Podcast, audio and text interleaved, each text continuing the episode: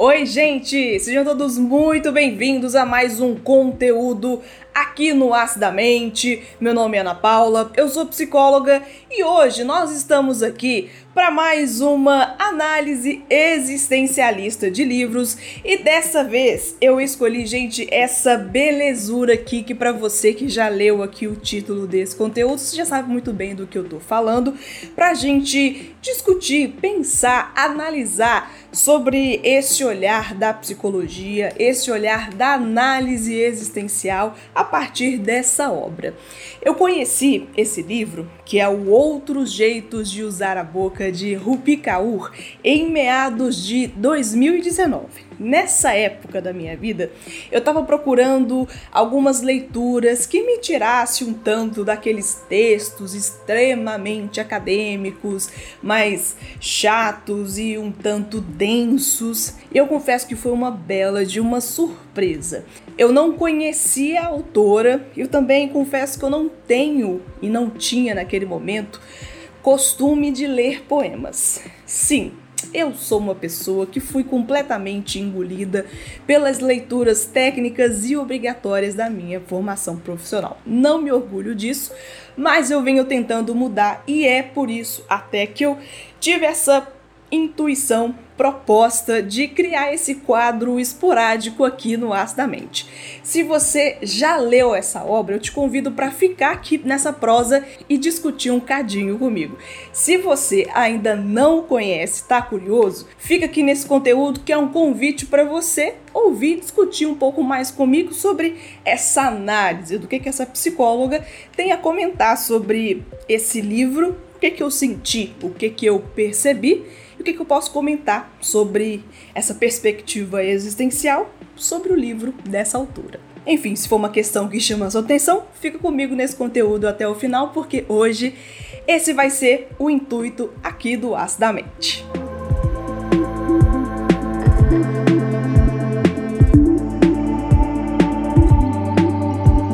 E novamente a intenção nem é fazer uma análise técnica, uma análise é, crítica sobre as coisas, nem é a minha proposta, não tenho nem gabarito para fazer esse tipo de, de avaliação sobre esse tipo de, de leitura, sabe?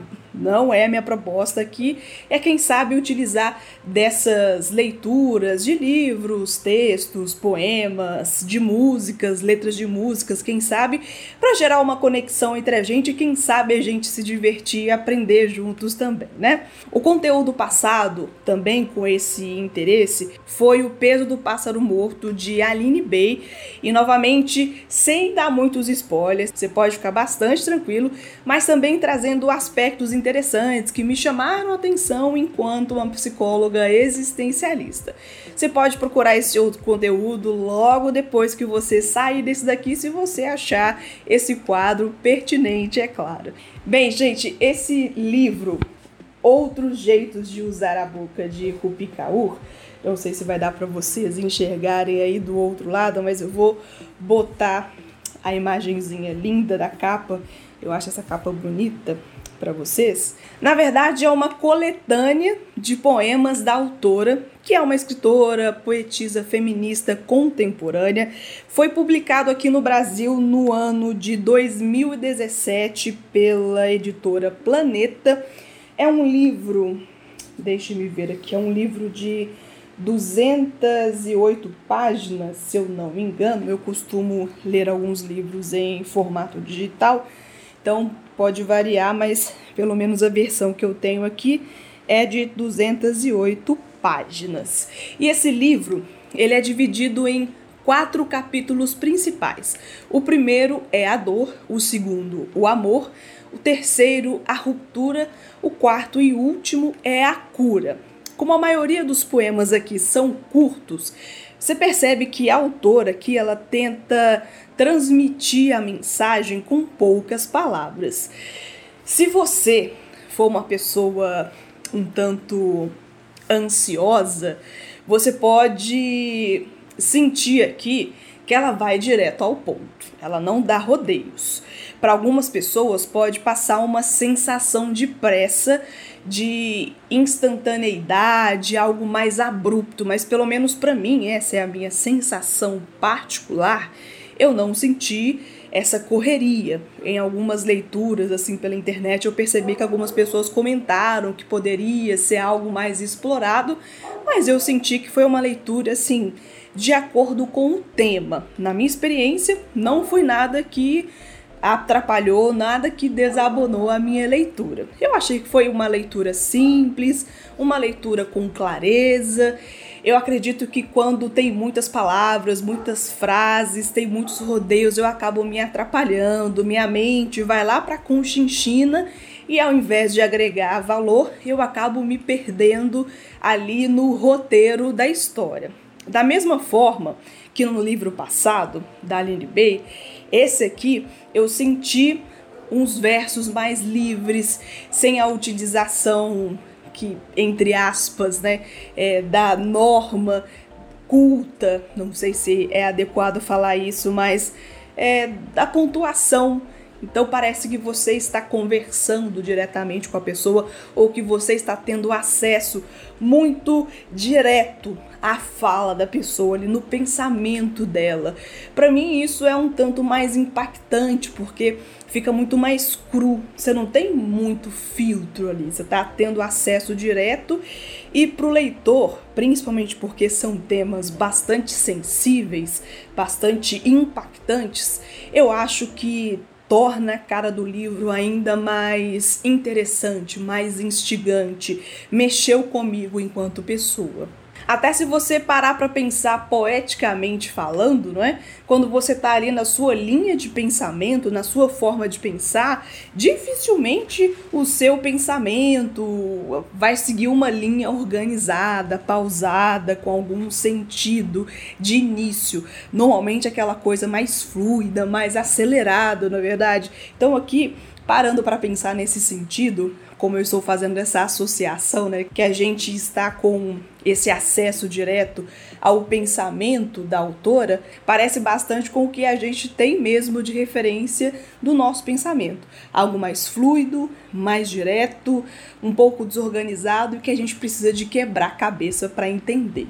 O que causa uma certa inquietude, falta de tranquilidade, o que novamente eu acho que faz todo o sentido para a temática desse livro.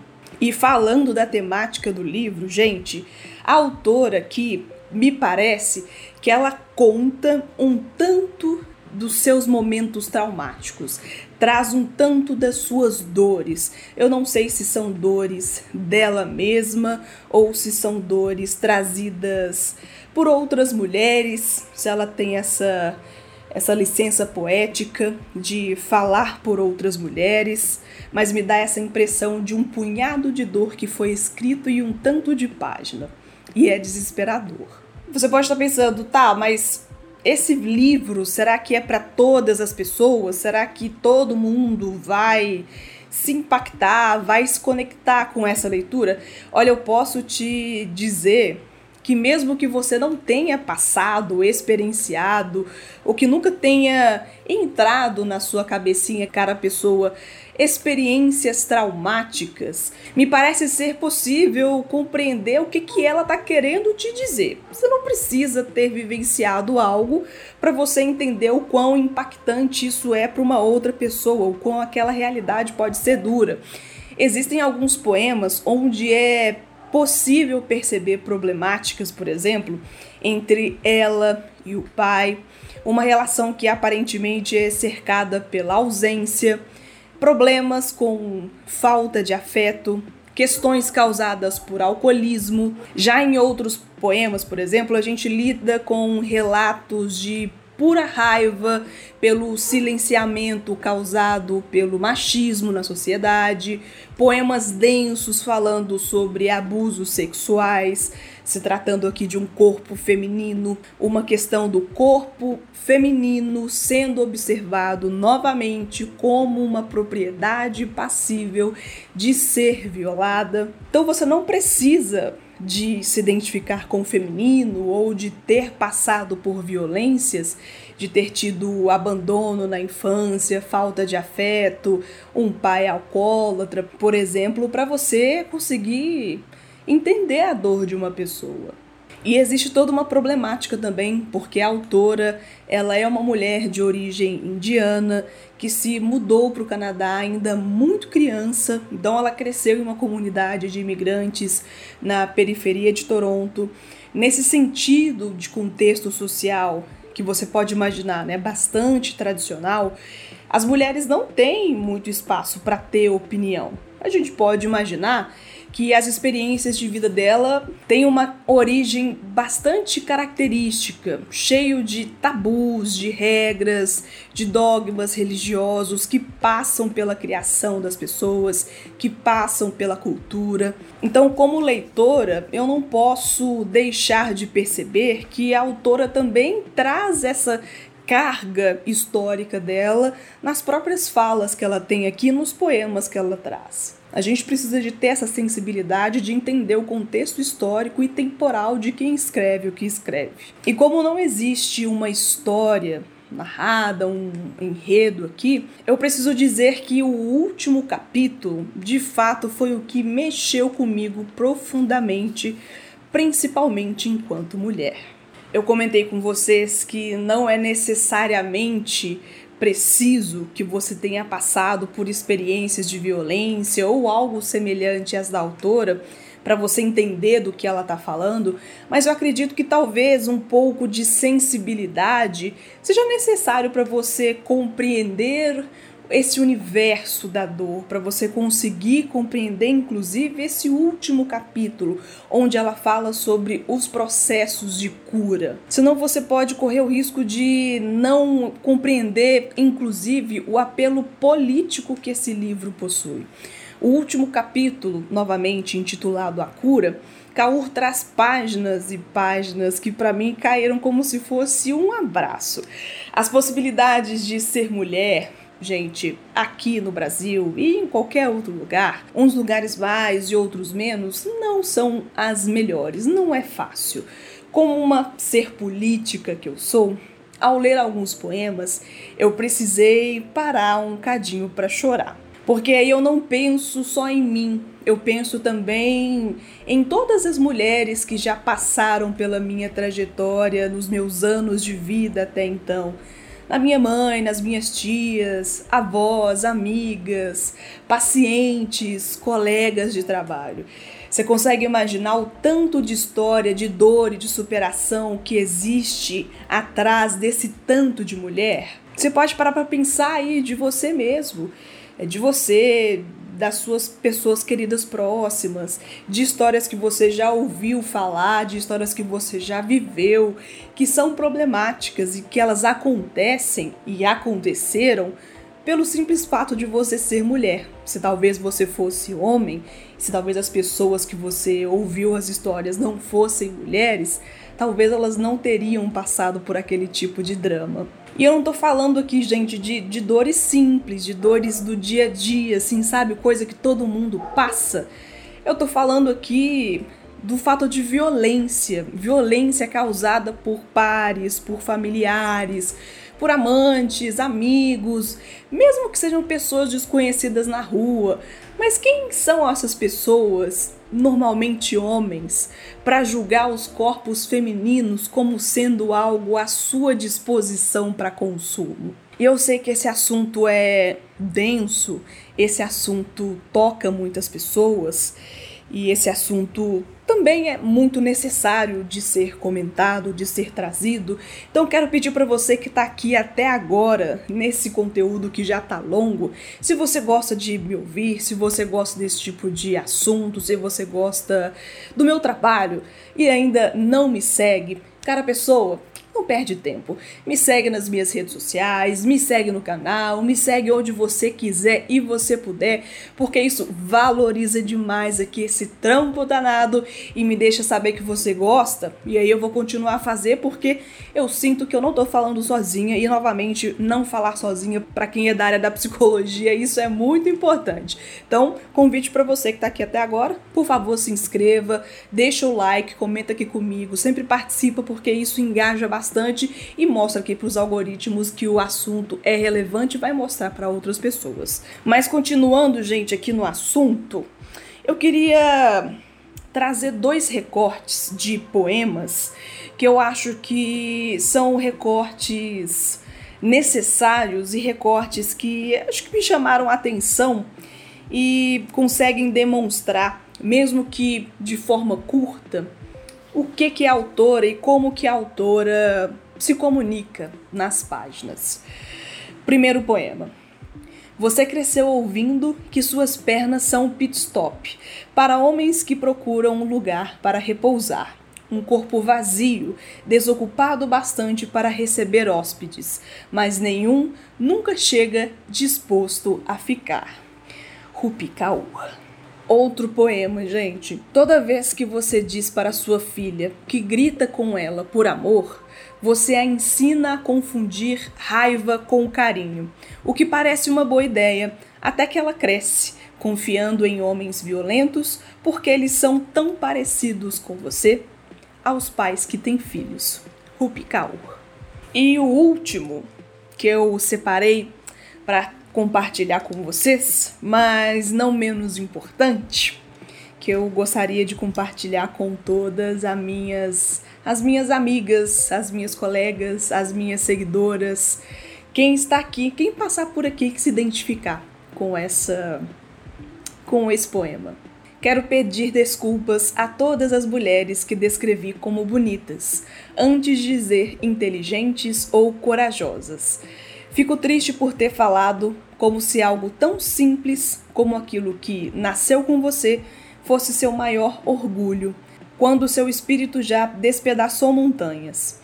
De agora em diante, vou dizer coisas como: você é forte ou você é incrível, não porque não te ache bonita, mas porque você é muito mais do que isso.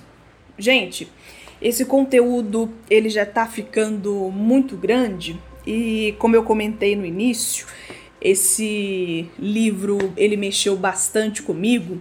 Eu poderia ficar aqui um tempo maior falando sobre as questões de corporeidade que esse livro me trouxe.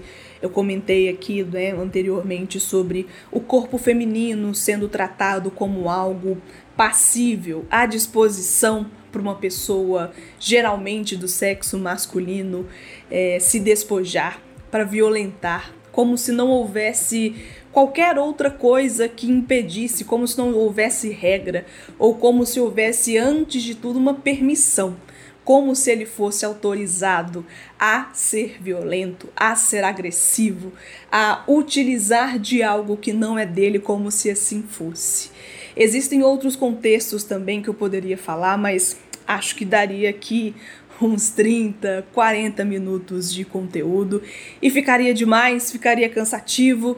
Mas novamente terão outros conteúdos aqui onde a gente pode falar um pouco dessa questão mais intimista, dessa questão mais subjetiva, simbólica, que talvez eu, como psicóloga, possa trazer esse espaço para gente comentar para a gente discutir e, por que não, falar também sobre as nossas dores, como eu comentei aqui há algum tempo atrás nesse conteúdo.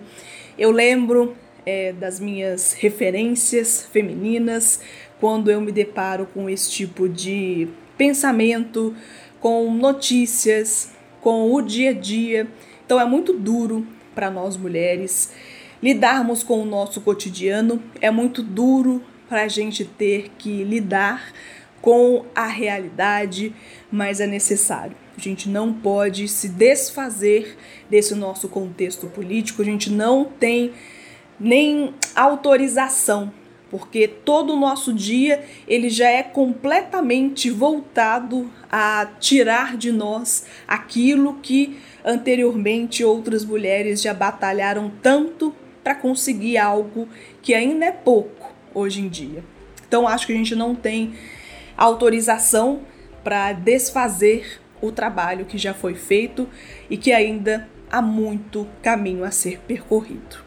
Então, meninas, mulheres, jovens que estão por aí, eu espero que vocês se cuidem, eu espero que vocês cuidem das outras, independente de gênero também, gente. Mais amor.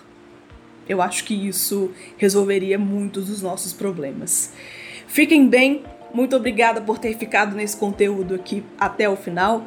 Se você quiser contribuir mais com o meu trabalho, se inscreve no canal, Compartilhe esse conteúdo com outras pessoas que talvez possam gostar dos conteúdos do Acidamente. Se você gostou aqui desse conteúdo, você pode me seguir também no Instagram, por exemplo, que lá tem outros conteúdos diferentes. Quem sabe você também não gosta de dar uma passadinha por lá e me seguir por lá? Quem sabe, né? Dá uma chance para essa psicóloga aqui. Um beijo para você e até o próximo conteúdo, assunto aqui do Acidamente. Tchau, pessoal!